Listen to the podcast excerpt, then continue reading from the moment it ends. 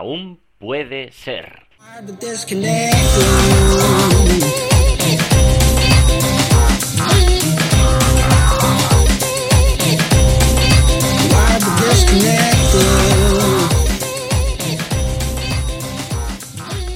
Hola amigos, ¿qué tal? Una semana más en este programa, aún puede ser, pues eh, los que ya lo escuchen, pues ya, ya, lo saben, y los que sean nuevos, que hayan entrado en este programa número 19, pues que, sepáis que esto es un programa para hablar de emprendimiento online.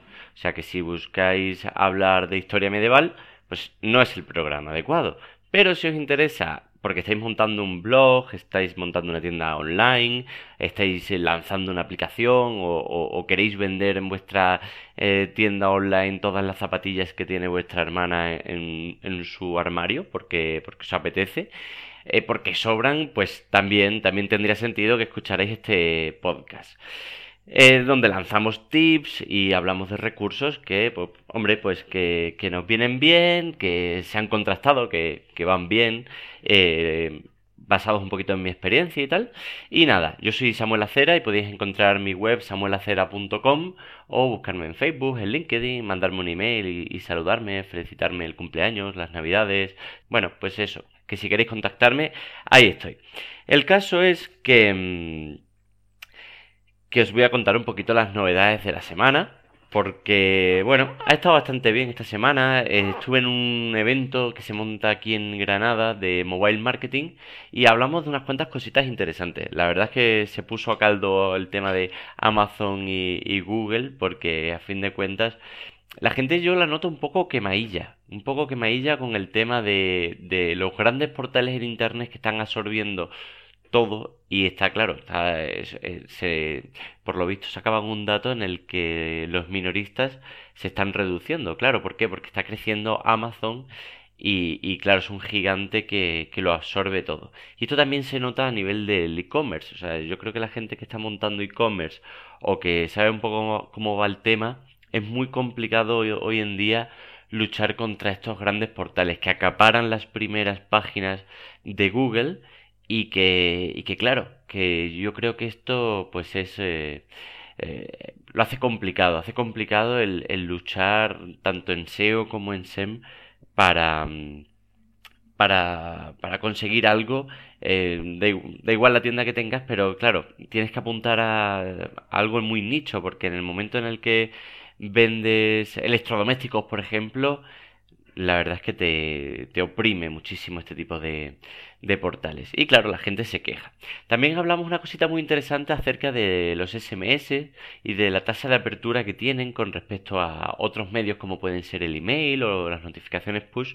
Pues la gente como que está muy acostumbrada que cuando recibe un SMS es una confirmación, es un email eh, de una reserva, es algo importante. Entonces lo suelen, lo suele abrir casi todo el mundo, eh, además muy rápido.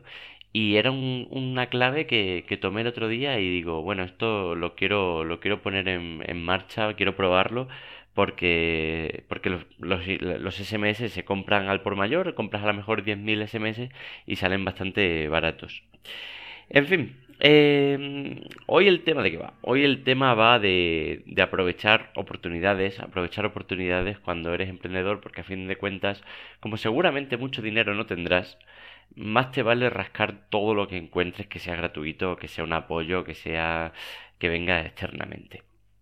Y, y bueno, pues eh, os cuento un poquito eh, por qué cuento esto y, y, después pues cuento un poquito cómo, cómo lo he hecho yo, cómo he rascado esas oportunidades que creo que han sido muy interesantes para mí.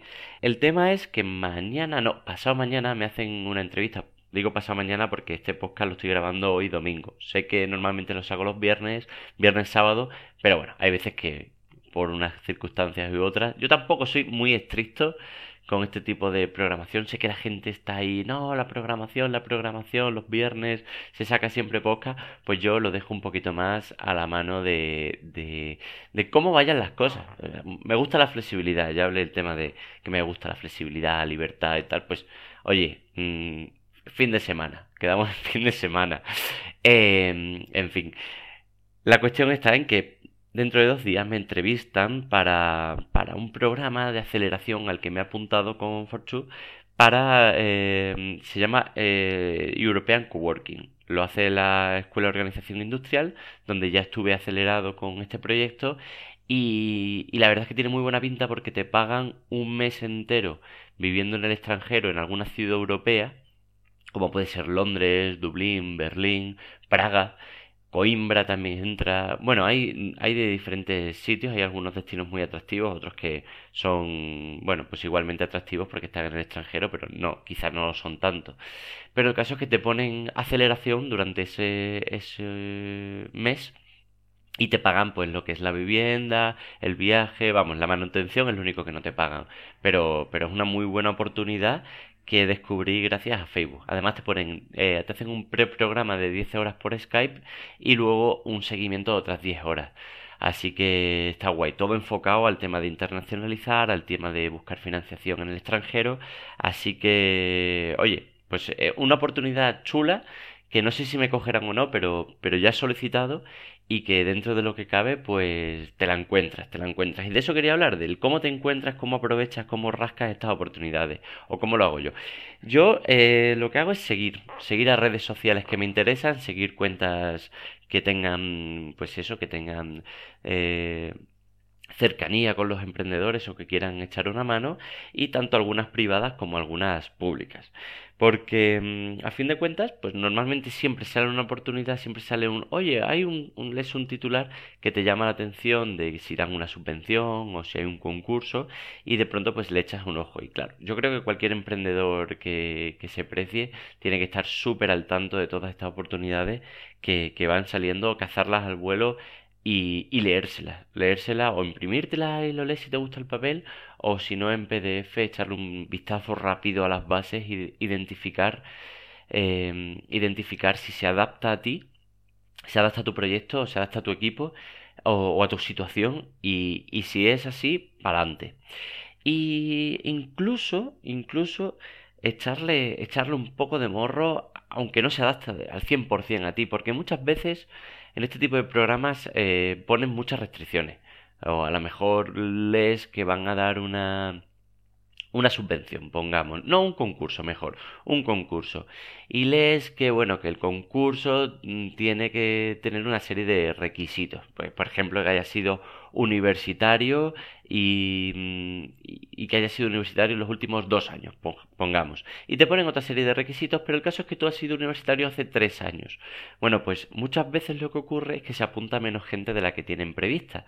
Entonces, no te, no te preocupes, no te calientes mucho la cabeza si no cumples con una de las condiciones indispensables, porque mm, porque muchas veces luego flexibilizan. Hay que tener en cuenta que al final detrás de los que de los que preparan esto son personas. Son personas que a fin de cuentas quieren que se apunte gente. Eh, entonces tampoco luego van a ser tan estrictos, o por lo menos en todas las convocatorias no se tan estrictos. Quizá, por ejemplo, a nivel de subvención estatal sí que son más estrictos porque porque bueno, porque no les queda, no les queda otra, son las bases del BOE y, y, las tienen que cumplir, pero, pero en otras, pues sí que cuela, sí que cuela. Yo me acuerdo en una que era, daban aquí en Granada, se hacen unos premios que se llaman EVE, que bueno, nos organizaban y tal, se lo daban a los premios, premios jóvenes. Y yo pues, me presenté con el, con el proyecto para la aplicación y mi currículum a, ver si a ver si salía. El caso es que ya el plazo había cumplido hacía cinco días, pero lo vi en Facebook y digo, hombre, pues vale, ha pasado el plazo. Cualquier persona no lo presentaría, pero a mí se me ocurrió el decir, oye, pues mira, no han sacado todavía los candidatos, quizá todavía se lo están pensando.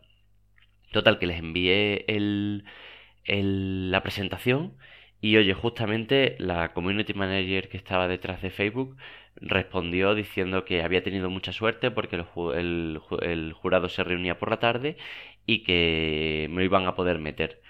Total, que el, caso es que no había mucha gente que se había presentado a la categoría de nuevas tecnologías, yo entré y, y bueno, nos presentamos muy pocos, de hecho creo que había, había dos o tres candidatos y me y, salí ganador, salí ganador, me puse muy contento y tal, pero la cuestión está en que esa, esa, esa oportunidad que luego pues me llevó a salir, pues me parece que en el periódico conocí gente, gente, gente además pues, gente muy guay que había ganado otros premios de, de otras, de otras categorías y, y, gente que además estaba allí respaldando el proyecto, pues eso me llevó a hacer contactos y demás. Y todo salió de haberme saltado una pequeña, una pequeña base, una pequeña eh, condición que luego pues eh, resultó que el plazo pues eh, era una cosa pues tampoco tan estricta.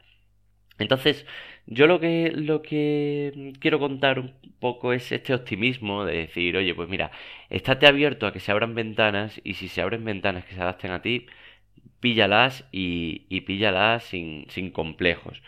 Estamos hablando de entrevistas en los medios. Pues, por ejemplo, me acuerdo una vez que estábamos en, una, en un pechacuchá de estos que se, se presentan las startups para hacer un pitch, ¿no? Estábamos allí y vimos que había un, un stand de la radio Cope, y, y, en ese momento mi, mi socio tenía 18, 19 años y, y, yo le dije, ¿qué te apuestas a que al final eh, salimos en la radio diciendo que tú seguramente seas el emprendedor más joven que hay presentando en este, en este evento?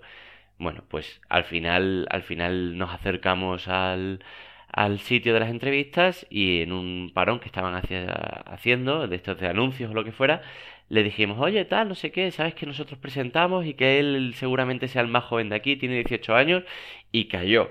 Vaya que se cayó la entrevista con, con ese titular y, mm, y fue echarle pues un poquito de morro al, al, asunto, que tampoco, tampoco es nada del otro mundo, a fin de cuentas, pues eh, simplemente pues no, no, que la timidez no te venza, porque a fin de cuentas o le echas cara o no avanzas tampoco una cara desmedida, pero sí echarle, pues eso, un poquito de, de, picardía y decir, aprovechar la oportunidad. Están ahí los de la radio, me acerco. Otro tema que puede ser como ejemplo, concursos. Pues hay un montón de concursos, tanto públicos como privados, de la universidad, de tal, que te puedes apuntar si, si coincide, te interesa y tal. Y, mm, y oye, sin, sin miedo porque, porque puede llegar muy lejos. Míranos a nosotros con el concurso Emprende Online de, de Boluda. También ganamos un concurso de la IEBS School de la categoría Mobile Marketing. Bueno, que no ganamos, perdón, quedamos segundos. Quedamos segundos. Y, y, y, oye, al final te ofrecían una beca que, que acabé renunciando que te pagaban el 70% del máster, pero era una era a fin de cuentas, pues luego una plataforma de visibilización para tu startup de una firma, un sello de, eh, de, calidad, el haber ganado un concurso, el haber quedado segundo, porque porque bueno, eso ya mm, tiene un filtro, además te publican en la página donde hayas ganado o te graban un podcast o te hacen una entrevista, lo que sea, pero ya estás creando ese sello de, de confianza que luego eh, a la hora de tratar con, con clientes o con empresas, pues vas a poder presentar o a la hora de financiarte. Eh, también el tema, a partir de los, de los premios están las subvenciones. Mm, yo mismo acabo de pedir una subvención, bueno, acabo de pedir. El tema de las subvenciones, la verdad es que las públicas, digo, está un poquito chungo. Chungo en tanto en cuanto a condiciones, tiempo que te lleva la solicitud. Eh, esta es la que yo me, me he presentado, mm, me presenté en enero, dándome de alta como autónomo, ¿vale? Y hasta ahora, septiembre, no he sabido que, que estoy para que me la den, pero, pero me la darán al año.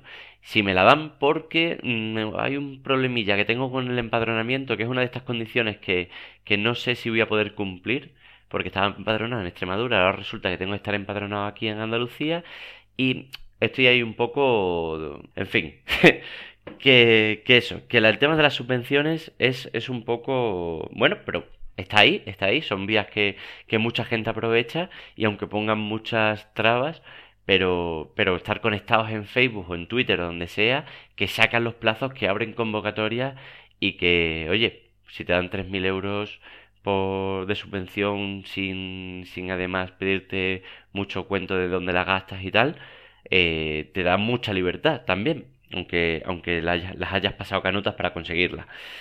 Otra cosa que a la cual hay que estar al tanto, que sacan mucho, sacan mucho sobre todo aceleradoras, es el tema de asesoramiento gratuito, de presentarte una aceleradora o de presentarte un programa en el que te asesoren para montar, para sacar adelante tu proyecto.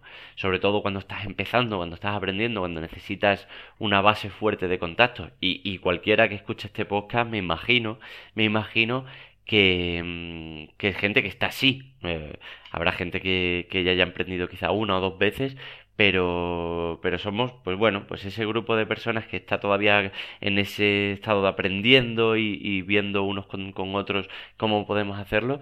Y, y el asesoramiento gratuito eh, está muy guay. Te ponen a expertos de diferentes secciones y puedes lanzar preguntas y que te, que te digan, que te digan cómo, cómo solucionar cómo solucionar lo que te está pasando ahora mismo, ¿no?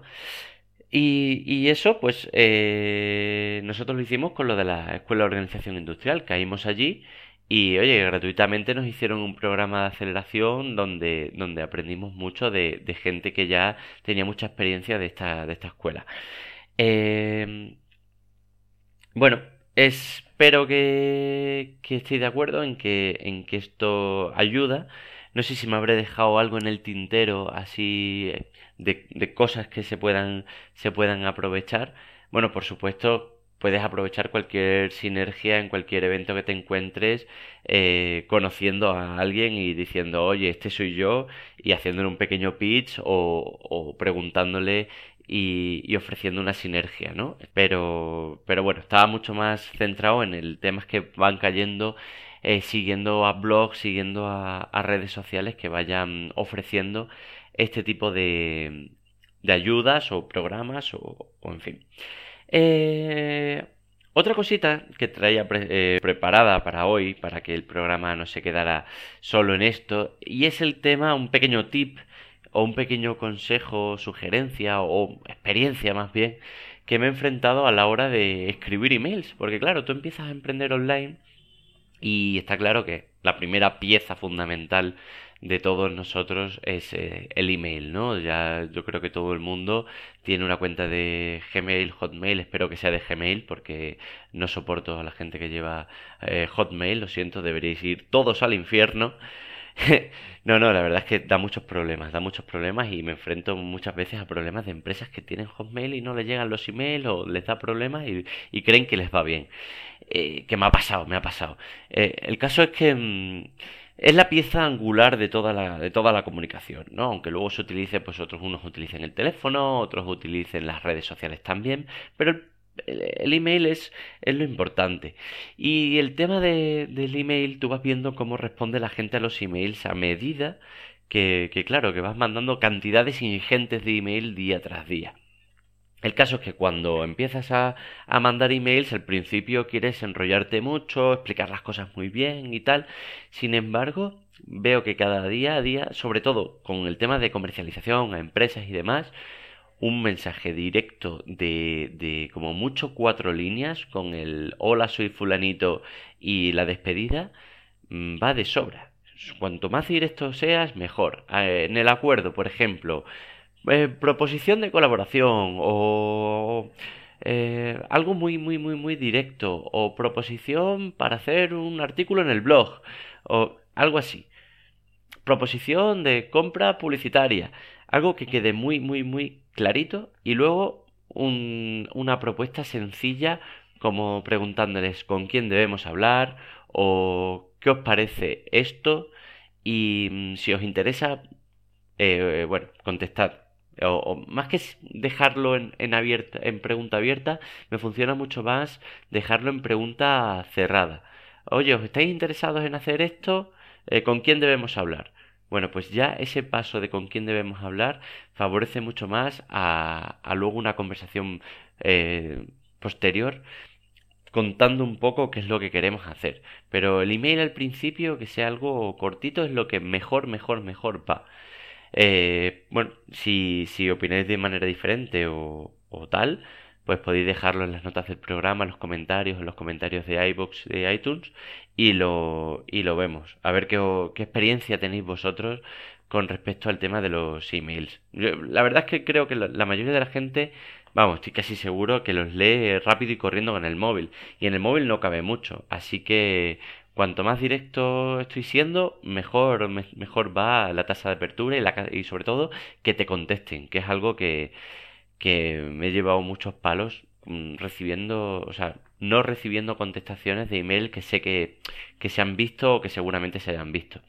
En fin, pues, pues nada, una cosa más, una aplicación que, que en el evento de mobile marketing del que os he hablado fue muy bien y, la comenté allí y les, eh, bueno, pues causó expectación, es una que se llama Serp Mojo.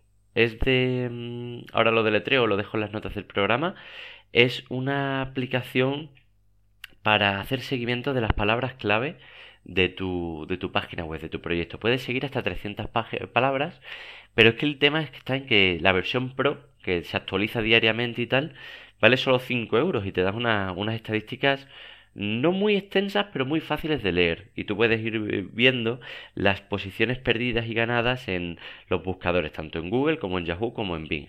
Y puedes tener varios proyectos. Entonces ahí vas metiendo tus palabras y, va haciendo un seguimiento mm, con respecto a toda la semana muy interesante, bueno, y con respecto a, todo el tiempo, o el mes, o los últimos dos meses, muy interesante para tener una idea de cómo va el SEO de nuestra página web, o por lo menos de las palabras clave más importantes. Pues ya está, si os ha molado, suscribíos y, le ponéis ahí las 5 estrellas y los comentarios positivos y, todas esas cosas y me, re, me, me seguís en Facebook y patatín y patatán. Venga gente, un abrazo y nos vemos la próxima semana. ¡Chao!